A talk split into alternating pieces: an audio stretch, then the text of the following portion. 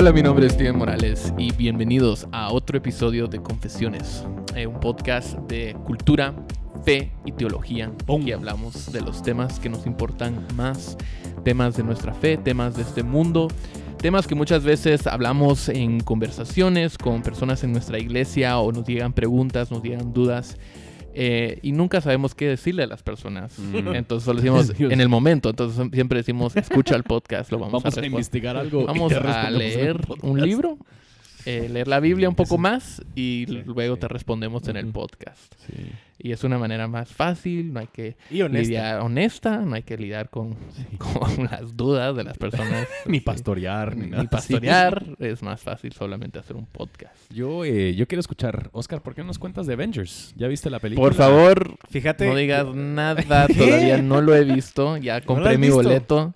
Compré como seis boletos, de hecho. Pero contá por qué. ¿Pero qué te pasó? Es esto, que esto compré... siempre le pasa a Steven. Sí, luego Es a que. Hay estaba en, subiéndome el avión Ajá. ayer. Mm, eh, Viajando. Y estaba, estaba viajando. sí. Eh, estaba regresando un viaje a, a Colombia. Y estaba escribiéndole a Gaby. Dije, ah, sí, deberíamos ir a ver Avengers mañana. No sé qué. Vamos con tu hermana. Genial. pa". Eh, y bueno, dije, "Bueno, voy a ver. Ok, voy a poner aquí para sábado. Porque hoy es viernes y hoy voy a llegar tarde. Entonces, para mañana. Puse el cine, puse la hora. Ah, ya estaba lleno. Bueno, voy a escoger otro cine, otra hora, no sé qué. Cambié todo. Compré tres. ah, nítido. Cerré mi celular, todo, no sé qué. Eh, me subí al avión y todo. Vi mi, vi mi celular y vi mi calendario y salió porque a- automáticamente el, el app de Cinépolis te pone el, todo en, en tu calendario y lo Sí. vi. Y era para hoy. Y yo Ah, así, la- "Ah, la gran no. Entonces compré tres boletos. Entonces entré otra vez, compré otros tres para, Sí. para sábado. Y, Andabas generoso ahí. y en anda, regalos. entonces le llamé a mi, o le escribí a mi hermana, le dije, mira, te compré entradas a Avengers, anda hoy a, la- a este cine a esta hora. Y le aprovecharon y fueron gratis al Muy cine. agradecidos ellos. Muy agradecidos. Lo bueno es que tengo la tarjeta Club Cinépolis, entonces Entonces, seis. conseguí, o sea, gané como ¿Los que 10 que, tienes? 5 quetzales tal vez falta en carga. puntos. Es que yo solo, yo también, también, ahorita me falta carga. Va a quedar sin carga. Bueno, pero no te preocupes, para hoy no vas a necesitar tu compu, no vas a necesitar tus Referencias logos ni ni, referencias. Es que Y todas las Biblias que Usualmente, usualmente tenemos eh, un esquema tan bien elaborado y específico que eso nos ayuda. De hecho, le estaba hablando a Jenny porque estaba preparando un par de cosas para estos podcasts hoy. Y Jenny dice, yo pensé que ustedes solo ponen los micrófonos y hablan de las cosas.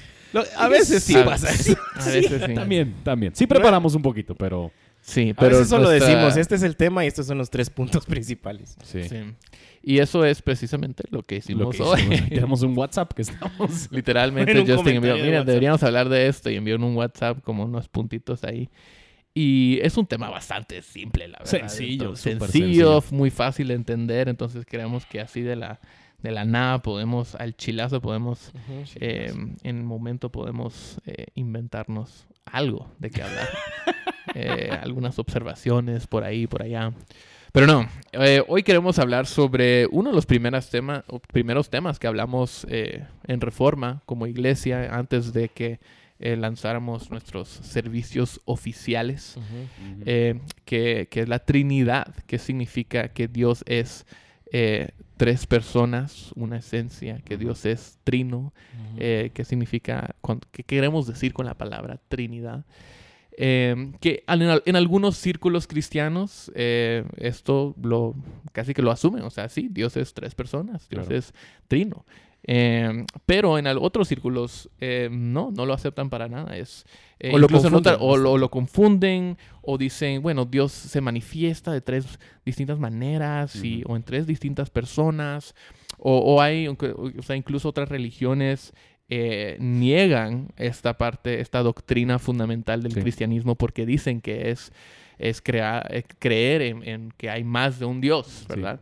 Eh, que adoramos a, a más de un Dios. Entonces, eh, hablemos, hablemos de esto eh, y, y podemos entrar tal vez...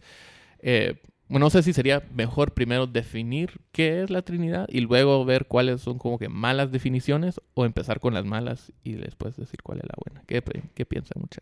Nuevamente, nuestro guion es un mensaje WhatsApp, mensaje. entonces de hoy. Yo, entonces, yo- yo creo que el, yo creo que el- donde sería bueno es eh, presentar un poquito de la evidencia bíblica de por qué es que em, eh, la iglesia primitiva empezó a luchar con este, con este concepto, porque el, el nombre de Trinidad fue desarrollado por Tertulián. Pero nunca se usó explícitamente en la Biblia, Justin. No se usó explícitamente. Entonces, en- ajá, en ¿qué, qué, qué- qué vas a decir a eso? No se usó explícitamente, pero esta idea de Trinidad era algo que estaban viendo muchos diferentes pasajes y las maneras en las que la Biblia habla del Padre, la Biblia habla del Hijo, la Biblia habla del Espíritu Santo y tenían que reconciliar de una forma u otra em, todos esos diferentes pasajes que nosotros vemos. Entonces nosotros vemos en la narrativa de la creación, Génesis 1, 26, cuando está hablando de la creación del hombre eh, y dice, ¿cómo dice? Que lo, iba a buscar, eh, pero creamos al hombre Creemos, ah, a a nuestra imagen y semejanza. En vez de que Dios esté hablando a mi imagen y semejanza, dice a nuestra imagen y semejanza. Em, en el Antiguo Testamento vemos algunos otros pasajes como Génesis 3, 22, cuando eh, está hablando de, de- de Adán y Eva y dice, entonces el Señor dijo, ahora el hombre ha venido a ser como uno de nosotros. Eh, conociendo ellos el bien, el bien y el mal. Y estas son maneras muy em, todavía abstractas en la revelación de Dios, de cómo se está explicando la Trinidad. Y a la medida que la revelación va progresando en la Biblia, se va explicando más y más claramente, ex- específicamente, qué significa con ese nosotros, eh, quién es, a quién se refiere ese, ese nosotros. Y en base a eso, entonces, se tuvo que ir explicando, se tuvo que ir desarrollando alguna, alguna teología o alguna armonización teológica para hacer sentido de esos tipos de pasajes.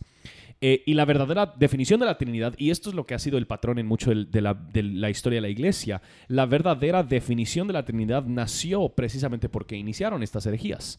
Y en- esto, es, esto es muy cierto en toda la historia de la iglesia. Usualmente lo que viene primero es la herejía, antes de que viene la, lo- la- la creencia ortodoxa, porque la herejía empuja a la iglesia a tener que aclarar y definir específicamente qué es, a lo que, se qué es lo que cree. con, Sí. con ciertas cosas, con ciertos términos. Y sí, o sea, eso es lo que vemos en, en el Nuevo Testamento en particular. Creo que ahí es donde empezamos a ver, sí, hay varios pasajes donde nosotros vemos, como tú mencionaste, Justin, como tú indicaste ahorita, o sea, donde habla acerca del nosotros, donde sí vemos a, a la persona el Espíritu Santo. O incluso algunas personas dirían, ah, esta, esta persona es Cristo en el, en el Antiguo Testamento o algo así, ¿verdad? Eh, pero eh, también escuchamos, o sea, de- de- vemos la adoración del pueblo de, de- de Dios, de Israel, a el Padre. Eh, pero en el Nuevo Testamento es donde explícitamente empezamos a ver, particularmente en la manera en que habla Jesús sobre cómo Él es el Hijo de Mm. Dios, de- habla de su relación con su Padre, cuando dice que, les, que Él se va a ir, pero les enviará a los discípulos a un consolador, a alguien más. Ujú. Eh, eh, y, y vemos en, incluso en algunos momentos eh, a, a las tres personas Sí. de, de la Trinidad en, en aparecer en, en un solo lugar. Em, probablemente el ejemplo más, más completo que, que puedo, en el que puedo pensar es el bautismo de Jesús, Sí. donde Jesús es bautizado, el Espíritu eh, Santo desciende y mora sobre él y se escucha la voz del Padre Sí. eh, y habla del Espíritu. Ahí está Jesús siendo bautizado y habla de, de la- de cómo escuchan eh, la voz del Padre.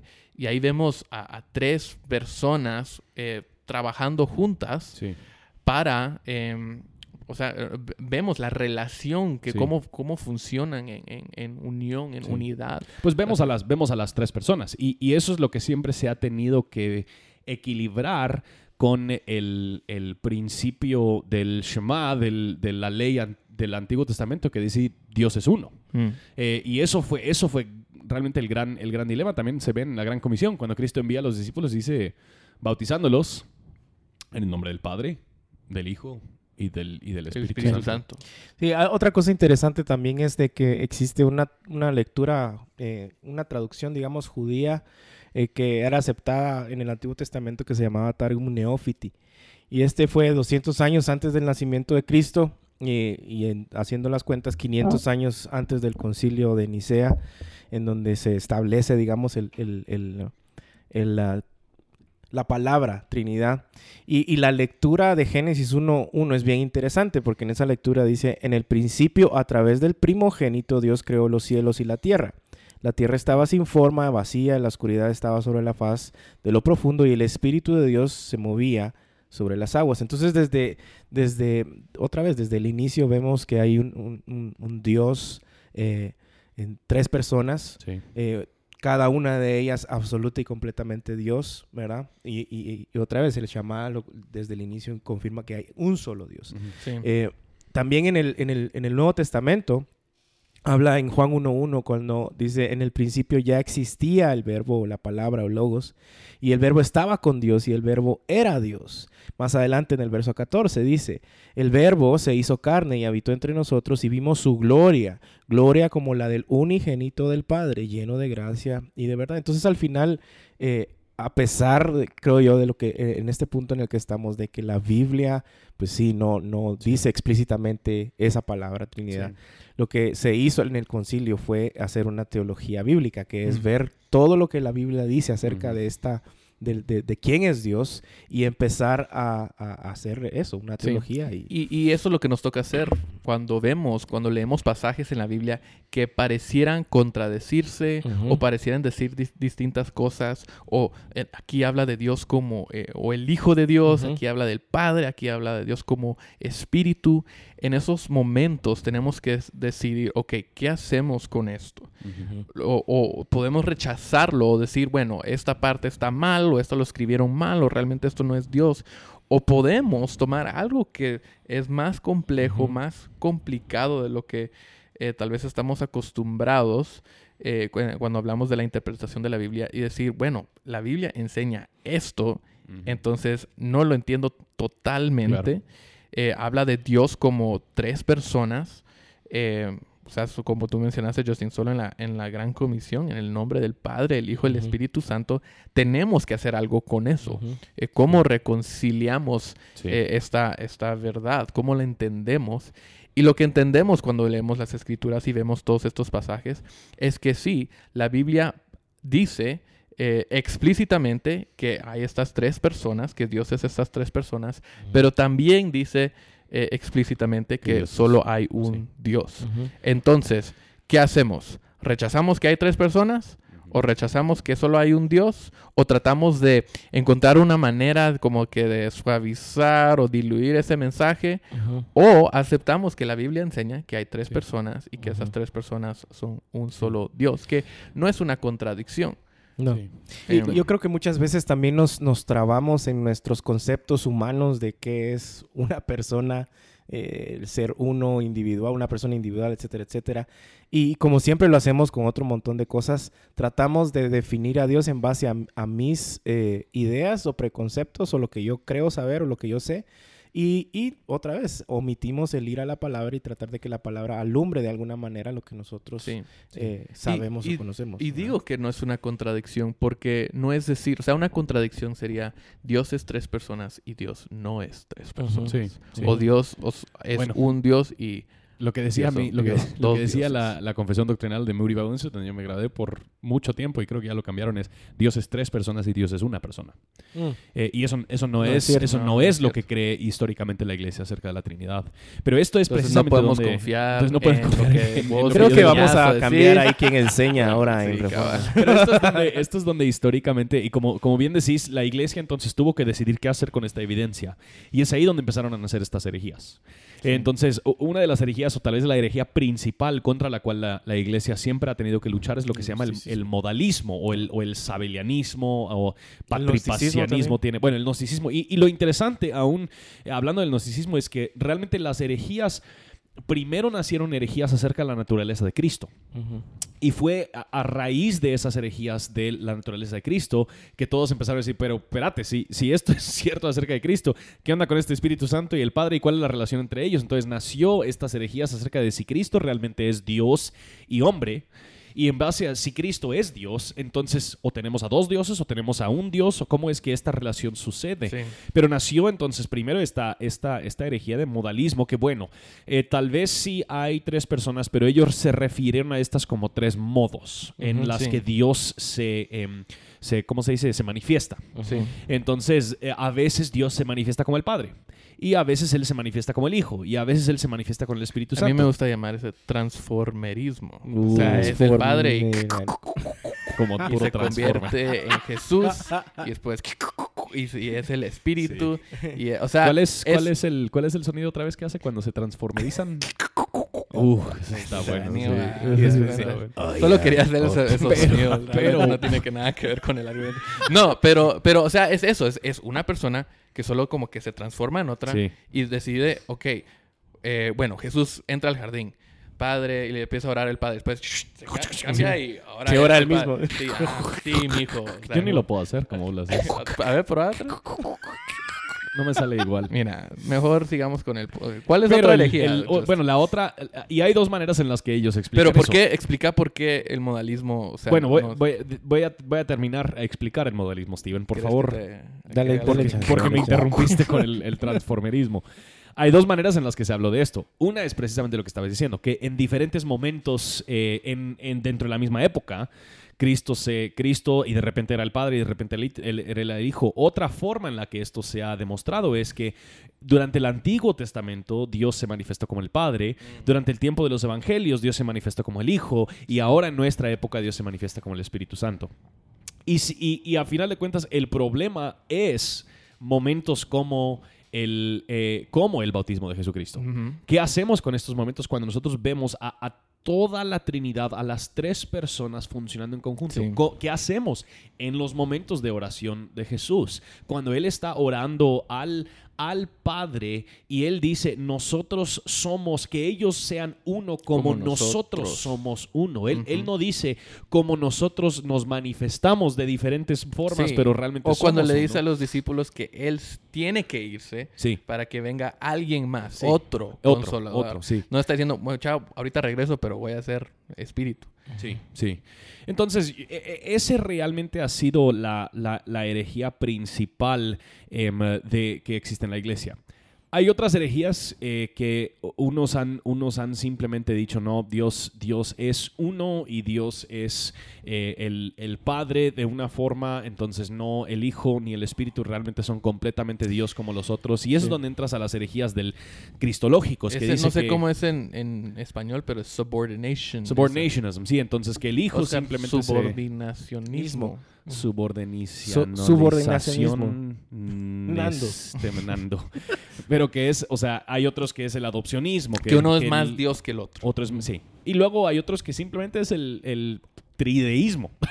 Que sí hay tres dioses y ni modo, pues. O sea, Y, ahí eso es, lo que ahí- hemos revelado. y también ahí es donde empezamos a, encontrar muchas diferencias entre el cristianismo y otras religiones también. Por, los- por, por ejemplo, lo que vos decías, son tres dioses separados, son los que los, los mormones creen eso.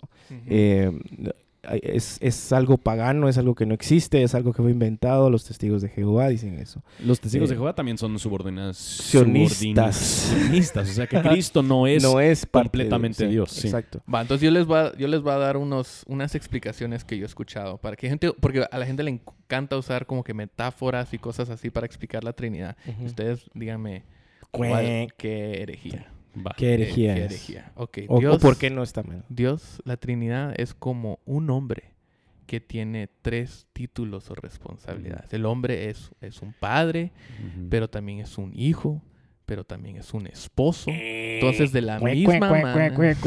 Porque, porque. Pues que la Biblia no, no nos enseña que Dios eh, se nombra padre y luego se nombra hijo y luego No, o sea, son, es- no se refiere a nombres. no se Sí. nom- Eso es- bueno, eso también es herejía, creo que se ha llamado como el, el parcialismo, que, que hay diferentes partes de Dios, que de repente eh, una parte es el Padre, una parte es el Hijo, una parte es el, el Espíritu, y las tres partes juntas forman a. Dios. Pero eso no es lo que enseña la, el- el- la Biblia. Enseña que Dios es tres personas distintas. Todas las tres personas son Dios, pero hay un solo Dios. Pero Dios es como... También Como es un como... huevo. Eso es un el otro huevo. que he escuchado mucho.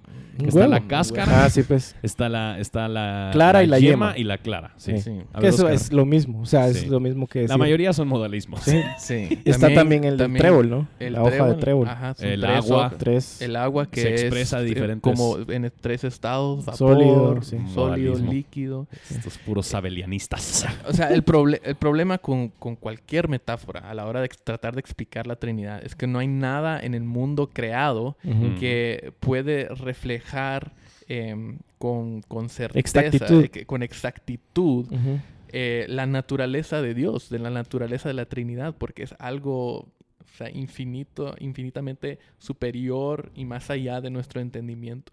Entonces, em, para entender esto, no, no usamos imágenes o metáforas o analogías o lo que sea.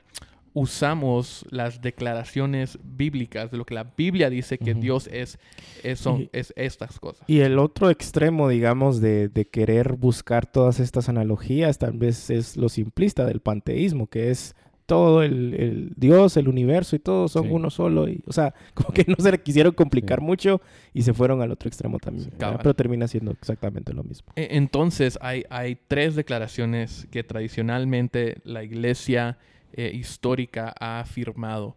Em, la primera declaración es que Dios es tres personas. Sí. Ahora, tenemos que ser claros, o sea, no, no es una persona con tres, Tres, es- títulos, no es una persona en tres modos o tres estados, no es una persona que se manifiesta de distintas maneras, son tres personas y cada persona es distinta. Sí. En, en, en otro sentido, o sea, el Padre no es el Hijo, Sí. el Hijo no es el Espíritu, el Espíritu no es el Padre.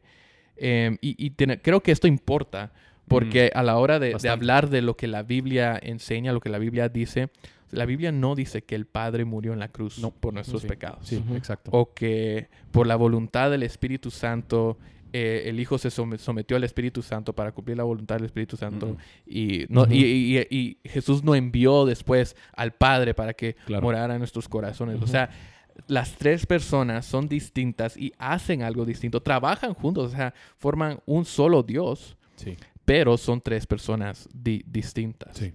Eh, ¿Hay alguna otra cosa que, que dirían, agregarían a eso? Yo estoy amén y Sí, amén. y, y creo que de, de- de forma práctica también nos... Oscar sí tiene algo más que Sí. agregar. Yo solo diría que es como fósforos. Si unís tres fósforos. ah, perdón, ya dijimos que Eh, no esa usamos parte ya la pasamos, perdón, no, perdón, que de forma práctica también nos da una, una idea de, de cómo nosotros o, o de las cuestiones que nosotros llenan nuestros corazones, que las buscamos que generalmente en, en- en la- en lo creado. Pero al pensar de Dios de una manera bíblica, vemos, por ejemplo, que Él eh, es totalmente independiente, que Él eh, en la Trinidad hay amor perfecto, hay sumisión perfecta, hay una relación perfecta, son inseparables. Entonces, todas esas cosas que buscamos nosotros siempre en la creación, únicamente las podemos encontrar en, Sí. en un Dios como lo describe la, Sí. la Y, es- Biblia, y este ¿no? concepto de que Dios es tres personas también es importante porque hablamos ya hablamos mucho de que eh, en Dios está eh, hay comunidad perfecta. Em, eh, para que haya comunidad tiene que haber múltiples personas. Eh, entonces el punto no es que Dios es esquizofrénico, que Él tiene diferentes eh, voces en su cabeza o personalidades. Sí. Dios es tres personas y entre sí mismo hay suficiencia de amor, hay suficiencia de gloria, hay suficiencia de comunidad, de tal manera que todos se sirven, se aman, se glorifican entre sí mismos. Y hay, hay tres personas. A eso se refiere Jesús cuando él está orando por sus discípulos y luego los envía. O sea, él lo hace entendiendo que, que los discípulos también iban a ser incluidos, que los- el pueblo de Dios también eh, va a ser incluido en, el, en, ese, en esa comunidad perfecta en la Trinidad. O sea, que ellos sean uno como nosotros seamos uno. Eh, eh, la, la idea detrás de eso es que nosotros, que la iglesia sea una comunidad, que, que debe haber una unión, una unidad en la iglesia que refleja la misma Sí. unidad que existe dentro de la Claro. Trinidad. Ahora, antes de entrar a la segunda declaración, la primera es, Dios es tres personas. Eh, hablemos de lo que cada persona hace rápidamente en cuanto a la salvación, porque creo que a veces no, no detallamos eso perfecta Claro. o, o- o claramente. Decimos, ok, todos obran juntos, trabajan juntos para llevar a cabo la salvación de- del hombre. ¿Qué, qué hace el Sí. Padre? ¿Qué hace el Hijo? ¿Qué hace el Espíritu? Pues yo, yo sí creo que es importante reconocer que la salvación es una obra trinitaria. En muchos casos nosotros solo hablamos de lo que Cristo ha hecho y aun cuando hablamos de ser evangeliocéntricos o cristocéntricos, a veces solemos eh, caer en un poquito una trampa de que Cristo se vuelve en nuestra mente el único personaje que realmente, entre comillas, importa en, en el tema de salvación. Pero creemos que Dios, eh, Dios Padre planifica, envía y ejecuta lo que es la, el plan de redención. Em, Cristo es el que es enviado para verdaderamente llevar a cabo la expiación del pecado y ser el sacrificio inmolado por, em, por el sometiéndose a la voluntad del sometiéndose Al voluntad, a la voluntad del Padre. Y luego, eh, y esto ha sido históricamente un debate entre cristianos, pero el Espíritu procede del Padre y del Hijo. Para aplicar esa redención a la vida de los, de los escogidos y de los llamados. Entonces es el Espíritu que regenera el corazón de las personas para que ellos vean la hermosura de la cruz y que vean su propio pecado y confiesen fe en Jesucristo. Y el Espíritu Santo lleva eso a cabo. Y digo que eso ha sido históricamente un debate filosófico porque lo que, lo que divide la iglesia occidental de muchas de las iglesias ortodoxas, como la iglesia eh, griega ortodoxa, rusa ortodoxa, es lo que se llama, esto creo que era perico eh, la, idea de, de, quién, de quién procede el Espíritu. ¿Procede de, solo del Padre o procede del Padre y del Hijo? raro que se haya dividido una iglesia entera sobre, sobre, sobre ese, ese pequeño concepto, pero de lo que tengo recordado, podría estar mal, pero de lo que tengo recordado, esa es una de las, una de las diferencias principales que dividió a estas, estas dos iglesias. Sí. Y lo, lo, miramos también en el verso que habías mencionado de la Gran Comisión, cómo Cristo envía, cómo Él fue enviado, eh, en, y a bautizar en el nombre del Padre, del Hijo, del Espíritu Santo, porque toda esa obra de evangelización, como vos lo acabas de escribir, es una obra, trinitaria. Entonces la primera declaración es que Dios es tres personas. Al hablar de la Trinidad, eso es lo que la Biblia enseña. Segundo, es que cada persona es plenamente Dios. No hay una persona que es más Dios que otra persona.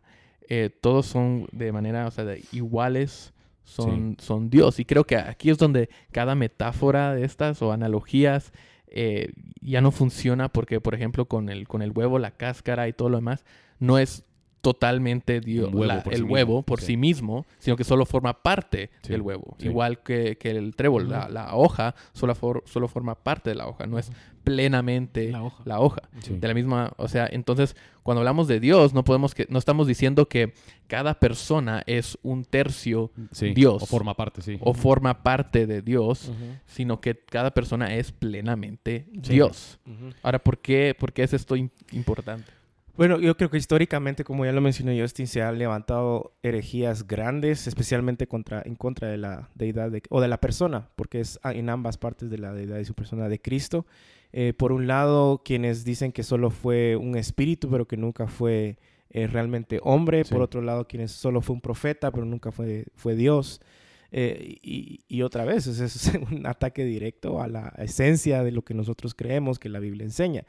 Y, otra vez, si hacemos nosotros una teología bíblica o si leemos lo que la Biblia dice acerca de, Cristo, solo ver eh, los nombres que, se le da a Cristo, se le dice Dios, Hijo de Dios, Señor, Rey de Reyes, Señor de Señores, eh, ver... Eh, sus obras milagrosas, las características de su persona o sus atributos, su vida, su verdad, su entonces todas estas cosas nos, nos van dando una idea de que el, hecho de que sea solo hombre o solo Dios no, no es algo que enseña la, Y no, eso no es, no es simplemente algo viejo con el cual la iglesia luchó. E, estas amenazas a la persona de Jesucristo siguen hoy en día.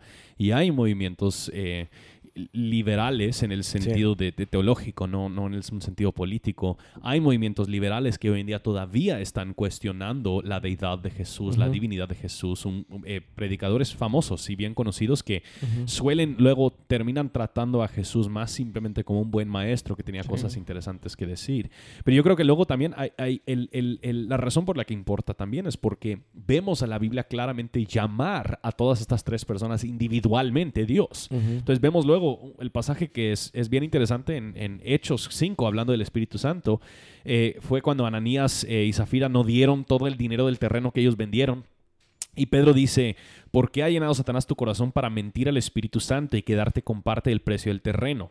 mientras estaba sin venderse, no te pertenecía y después de vendida no estaba bajo tu poder, ¿por qué concebiste este asunto en tu corazón? No has mentido a los hombres, sino a Dios. Entonces en un versículo dice, eh, puso, Satanás puso en tu corazón mentir al Espíritu y termina diciendo que él mintió a Dios. Entonces está conectando, está diciendo que el Espíritu Santo es Dios a quien él ha, ha, mentido. Entonces tenemos que reconciliar estas enseñanzas viendo claramente que la palabra de Dios llama a todas estas personas Dios y los pone en el mismo nivel en pasajes como la Gran Comisión. Vayan y bauticen en el nombre del Padre, del Hijo y del Espíritu Santo. No simplemente dice en el nombre del Padre y luego qué bonito porque aprendieron de Jesús y el Espíritu ahí está con ellos. Es, es una comisión hacerlo en el nombre de los, de los tres, poniéndolos en, en ese, mismo, en ese mismo nivel. Y, y, desde Génesis 1.1 otra vez vemos a los tres creando todo de la nada. O sea, e, es, esa, esa misma idea, ese mismo lenguaje va de pasta a, pasta. Espagueti, lasaña. Rigatoni. Rigatoni. No sé si eso es una pasta. No, no, creo tampoco. creo. Está bien. Somos no italianos. Cappuccino. ¿No? Eh, y la tercera declaración. uno, uno, más. uno más. Eh, ya no puedo pensar en ninguna palabra italiana. Eh, entonces las tres declaraciones, primero Dios es tres personas, segundo cada persona es plenamente Dios y la tercera hay un solo Dios. Em, hablamos de, de, o sea, la importancia de que reconocer tres personas, la importancia de reconocer la divinidad, la deidad, que esas personas son totalmente, plenamente Dios y ahora estamos hablando de la naturaleza única, de que hay un solo Dios. o sea, porque esto es una sola esencia. Eh, ¿Por qué dirían que esto es importante? O sea, ¿por qué no solo podríamos decir, oh, hay tres personas y todas las personas son Dios? ¿Por qué, qué le agrega que decir que hay solo, hay un solo Dios? Pues yo, yo, creo que por una parte simplemente es otra vez ser fiel a las escrituras. Eh, Cristo no dice, amen a los señores sus dioses con todo su corazón, toda su mente, toda su alma.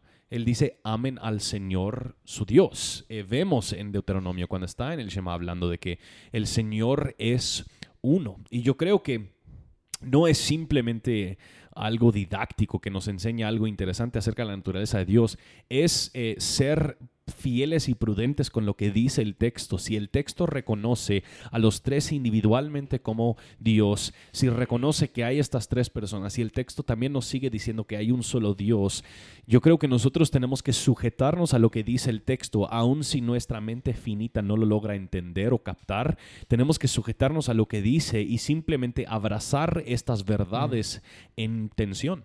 Sí, hay, hay cosas en la Biblia que claramente están enseñadas, pero eh, que no están claramente entendidas. Y, y, y, el hecho de que no las entendamos por completo no quiere decir que no sean verdad.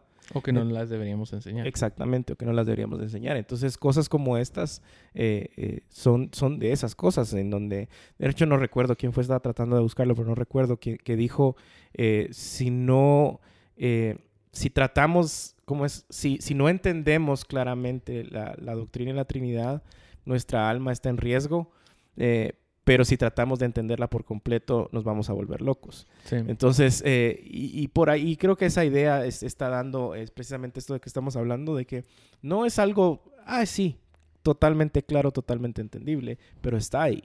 Mm. Está ahí. Tenemos que ser responsables otra vez con lo que encontramos ahí, a pesar de que no lo entendemos al 100%.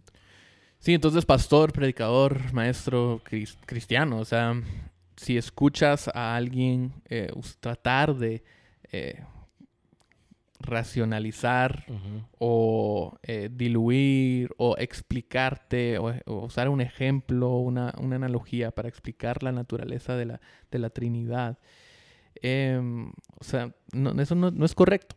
Ten y cuidado. ten cuidado. Y ten cuidado de no hacer, o sea, creo que a veces por celo de, de hacer que algo sea más digerible o más entendible, nos gusta usar estos ejemplos, nos gusta hablar de esta manera. Pero para ser fieles a las escrituras y para ser fiel a lo que, a lo que Dios ha enseñado sobre su misma naturaleza, lo mejor que podemos hacer no es tratar de hacerlo más digerible. Lo mejor que podemos hacer es ser, fieles. O sea, es, es, enseñar, decir lo que la Biblia dice y ser honestos también de que esto no lo entendemos perfectamente, esto no, no, no comprendemos exactamente cómo funciona la Trinidad, pero nos anima. Y nos, nos anima porque nos hace ver que Dios es Dios, no es un hombre. Y nos hace ver también que Dios es un Dios que es suficiente en sí mismo, mismo, sí, sí, en sí. que hay una comunidad, desde la eternidad ha existido una comunidad de amor que Dios no nos creó porque nos necesitaba. Eh, Dios no nos creó eh, como, como un Dios meramente de, de poder porque lo pudo hacer, eh, sino que lo, lo hizo porque em, y, y nos creó y nos salva y todo esto vemos eh, el amor de Dios. eh, ¿Cuál es la palabra? Overflowing. Sobreabunda. No, es overflowing. Chorri- chorreando. Chorreando, como un chorro. buscarlo ahorita. No, está derramándose, o sea, sobre nosotros. O sea, en- lo que, lo- el amor que existe dentro de la comunidad de la Trinidad es el amor que experimentamos en la Sí. salvación del hombre. Y eso lo vemos en, empezando desde el Padre hasta donde estamos ahora los cristianos, con la misma presencia de Dios morando en nosotros, en la persona del sí. Espíritu Santo. Em, y eso es algo que, que debemos Sobreabundando. celebrar. Sobreabundando. Ah, gracias. Y bueno, Oscar también me contó que hay una buena metáfora de la Trinidad en la nueva película Avengers. Yo no sé si Oscar lo Fíjate, pues, no, hombre, está- voy a apagar tu micrófono.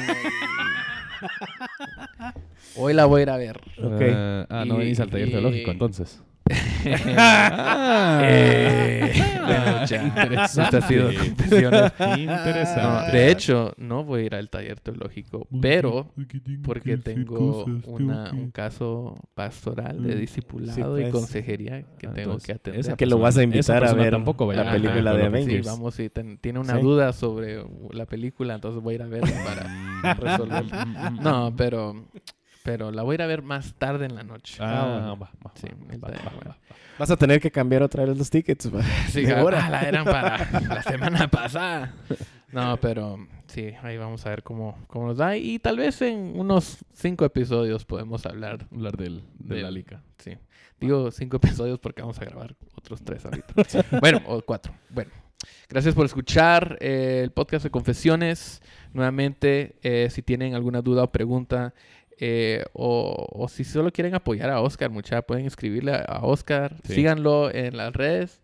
eh, Arroba arroba Oscar Oscar y Morales. y Morales con- y otra es un Sí, nombre más les como complicado menos. que le pudiste Oscar haber. Isaac Morales Salgado. Oscar y Morales S. Sí, pero no todos saben que tu nombre es Salgado. Oscar- Pues que Salgado. no quiero que todos Sí, me Además hay sigan. otro Salado. Oscar Morales que me sigue en las redes y el... Sí, el Sí. tocayo, el coca. Sí. Hay, hay un video, como un mini documental que un chavo hizo que se que contactó a todas las personas en Facebook que tenían su mismo nombre, Ujú. hicieron una reunión y todos se juntaron, o sea, todos ¿En los serio? Qué Ajá, sería como que todos los Oscar Morales Qué chistoso en un solo sería eso. Ajá, yo quiero Yo quería el usuario Oscar y Morales, pero ya está y no lo usan. Eso es lo peor. Ah, sí, Sí, va, como cero, cero sí. tweets y nada, nada más el usuario. Así que... Paga unos dos mil dólares Sí, y cabrón. te lo ofrece y te lo acaba.